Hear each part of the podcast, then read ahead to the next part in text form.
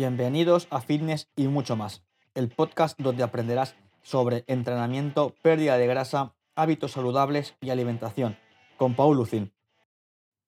Muy buenas familia, ¿qué tal? Bienvenidos al primer episodio de Fitness y mucho más. En este capítulo hablaremos sobre la pérdida de grasa y lo que implica eh, a nivel energético y el concepto de déficit calórico.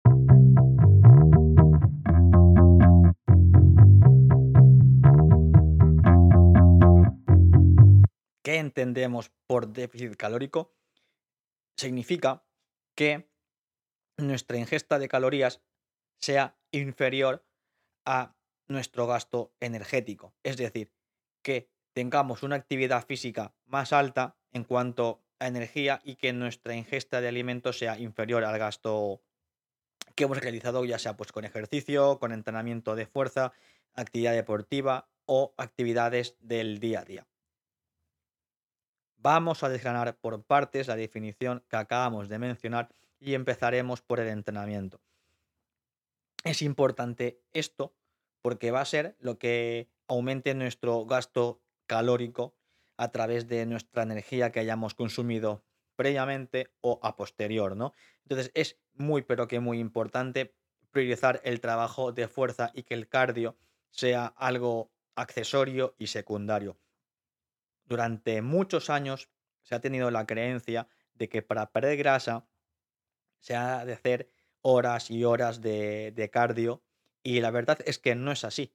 ¿Se puede hacer cardio si quieres perder grasa? Sí, pero como una herramienta secundaria. La base del entrenamiento para perder grasa ha de ser el entrenamiento de fuerza. Es muy, pero que muy importante priorizar este tipo de sesiones sin importar la disciplina. Es decir, Puedes ir al gimnasio, puedes hacer calistenia, puedes hacer crossfit, puedes entrenar en casa. El tema es que se trabaje la fuerza y esto no implica entrenar con pesas, implica que trabajemos eh, ante una carga o una resistencia a nuestro cuerpo, que puede ser pues gomas, nuestro propio peso corporal, eh, objetos que tengamos en nuestro entorno o evidentemente pues se puede ir al gimnasio o hacer crossfit o en un centro deportivo en el cual nos enseñen o donde se aplique este tipo de, entrenamiento, ¿vale?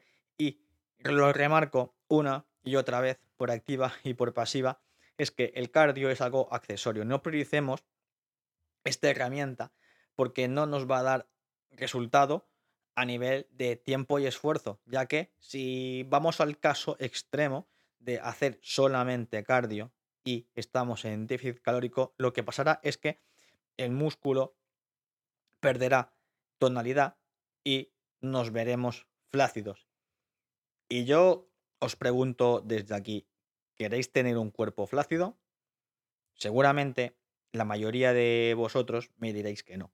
Entonces es muy, pero que muy importante entrenar la fuerza para que tengamos una buena calidad muscular y nuestro cuerpo no luzca flácido, ¿vale? Entonces, ¿es suficiente solamente con ir al gimnasio o entrar en casa o entrenar donde sea?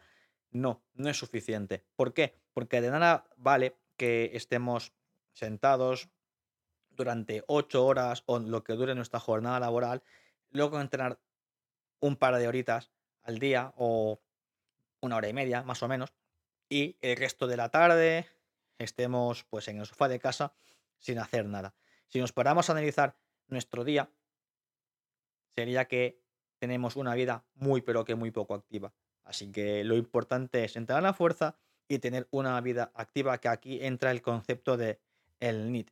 Que hablaré de esto otro día, pero así, eh, para que lo podáis entender muy rápidamente, es esta actividad eh, no programada de la vida cotidiana. Es decir, el pasear, ir a trabajar, ya sea pues caminando o en bici, subir escaleras, hacer la compra, ¿vale? Entonces este concepto puede ser una herramienta muy, pero que muy interesante si se quiere perder grasa y tener una vida activa. La verdad que os va a ayudar muchísimo de cara a este objetivo. Continuaremos con el punto de la alimentación. Es muy, pero que muy importante cuidar nuestra alimentación. ¿Por qué? Porque es la gasolina que le metemos a nuestro cuerpo, lo que nos dará energía, lo que nos ayudará a tirar adelante las actividades diarias que tenemos, el trabajo, el entrenamiento, hacer la compra, llevar a los niños al cole, nuestra vida en general, pues nuestra gasolina va a ser lo que ingiramos, lo que nos metamos por nuestra boca. Al final, no hay dieta mágica que le funcione a todo el mundo. Dieta de la piña, dieta eh, keto, dieta el cucurucho. Eh, todas las dietas se basan en el déficit calórico. Entonces entendemos esta premisa. Tú puedes llevar una alimentación sin necesidad de tener una dieta como tal. Al final son etiquetas, ¿no? Entonces, párate a analizar brevemente eh, sobre tus gustos, tu estilo de vida y busca ese tipo de alimentación que te genere más adherencia. No intentes tener resultados rápidos porque luego el efecto rebote va a ser brutal y dirás, joder, he invertido tiempo, dinero y esfuerzo en hacer esta dieta y lo que he perdido en un mes lo he recuperado al cabo de unas semanas después todavía más kilos. Entonces es muy pero que muy importante tener un tipo de alimentación que nos genere adherencia. ¿Y cómo podemos saber esto? Bueno, lo podemos resumir en el real fooding en otra manera de pensar, que es decir, vale, los alimentos saludables no llevan etiquetas. Entonces, por ahí puede ser una vía. Por ahí también hemos de pensar, quizá no en lo que sea más óptimo para mi alimentación, sino lo que sea más perjudicial y, quitar eso que es lo más perjudicial que vendrán a ser los ultraprocesados, el alcohol, los refrescos azucarados o edulcorados. Entonces, poco a poco ir ganando esa educación nutricional para que tú tengas el poder de decisión a la hora de comer, de decir, tengo estas opciones y yo voy a decidir lo que como, porque tengo los conocimientos, las herramientas y sé que X tipos de alimentos me van a ayudar a conseguir mi objetivo, que es muy pero que muy importante esto, ¿vale? Y el último punto en alimentación vendría a ser la ingesta de proteína. ¿Por qué? Porque va a ir enlazado con el punto anterior de, la fuerza y de no lucir flácido. ¿Por qué? Porque al final si nos alimentamos con alimentos que tengan un alto porcentaje de proteína, nos ayudará a mantener nuestra masa muscular y tener una calidad muscular acorde a lo que queremos, porque ya lo hemos dicho antes que seguramente la gran mayoría de vosotros no queréis lucir flácidos, ¿vale? Entonces es muy pero que muy importante tener una alimentación que sea acorde a tu estilo de vida, ir poco a poco ganando una educación nutricional en que tú, con el paso del tiempo, tendrás el poder de decisión y que priorices sobre todo la comida real y la ingesta de proteína. Y ahora sí, el último punto, el descanso. Este concepto no aparece en la definición de déficit calórico, ya que no interviene en las calorías, pero es muy, pero que muy importante hacer hincapié en tener un sueño reparador tanto en cantidad como en calidad y no normalizar el sentirse cansado. ¿Por qué? Porque al final si no tenemos un buen descanso, nuestro metabolismo se va a ver alterado y va a perjudicar gravemente el proceso de la pérdida de grasa. Entonces es muy pero que muy importante tener claro que hemos de descansar nuestras 8 horas. Y muchos diréis, pero si yo descanso 5 o 6 y aguanto el día. Sí, pero quizá aguantes el día a base de tomarte muchos cafés o que hayas normalizado tanto el sentirte cansado que no eres consciente de ese cansancio, ¿no? Vale, pero Paul, ¿por qué es tan importante el descanso? ¿Y cómo afecta a nuestro cuerpo? Bueno, eh, a grandes rasgos hará que aumente el apetito, ya que baja la leptina y sube la grelina. Entonces, nos va a generar más apetito, pero no de cualquier cosa. Nos va a generar apetito de cosas más palatables como ultraprocesados, bollería, cosas con azúcar, refrescos y demás. Por otra parte, el cuerpo se vuelve más resistente a la insulina, lo que perjudicará al metabolismo de la glucosa. Entonces, ya con estos dos puntos es muy, pero que muy importante cuidar nuestro descanso, tanto en cantidad como en calidad, y priorizar ese tiempo de descanso y de sueño, por favor. Entonces, otro punto que haré un capítulo especial sobre ello, que será sobre los cambios hormonales, ya que bajan los niveles de testosterona y de hormona del crecimiento y a la vez sube el nivel del cortisol. Todo esto perjudicará a nuestras actividades diarias y a nuestro poder de decisión. ¿Y qué puedes hacer para mejorar todo esto? Pues es cuestión de prioridades y que le des más tiempo a la almohada y a la cama y menos tiempo a ver series o estar distraído con el móvil o viendo la tele, porque el descanso es muy, pero que muy importante y ya entraremos en materia sobre esto en otro capítulo. Y sí, otros factores se han de tener en cuenta en este proceso de la pérdida de grasa, como los factores psicológicos y los hormonales.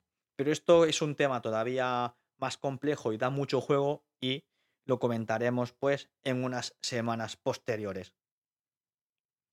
Entonces, ¿qué conclusiones podemos sacar del capítulo de hoy?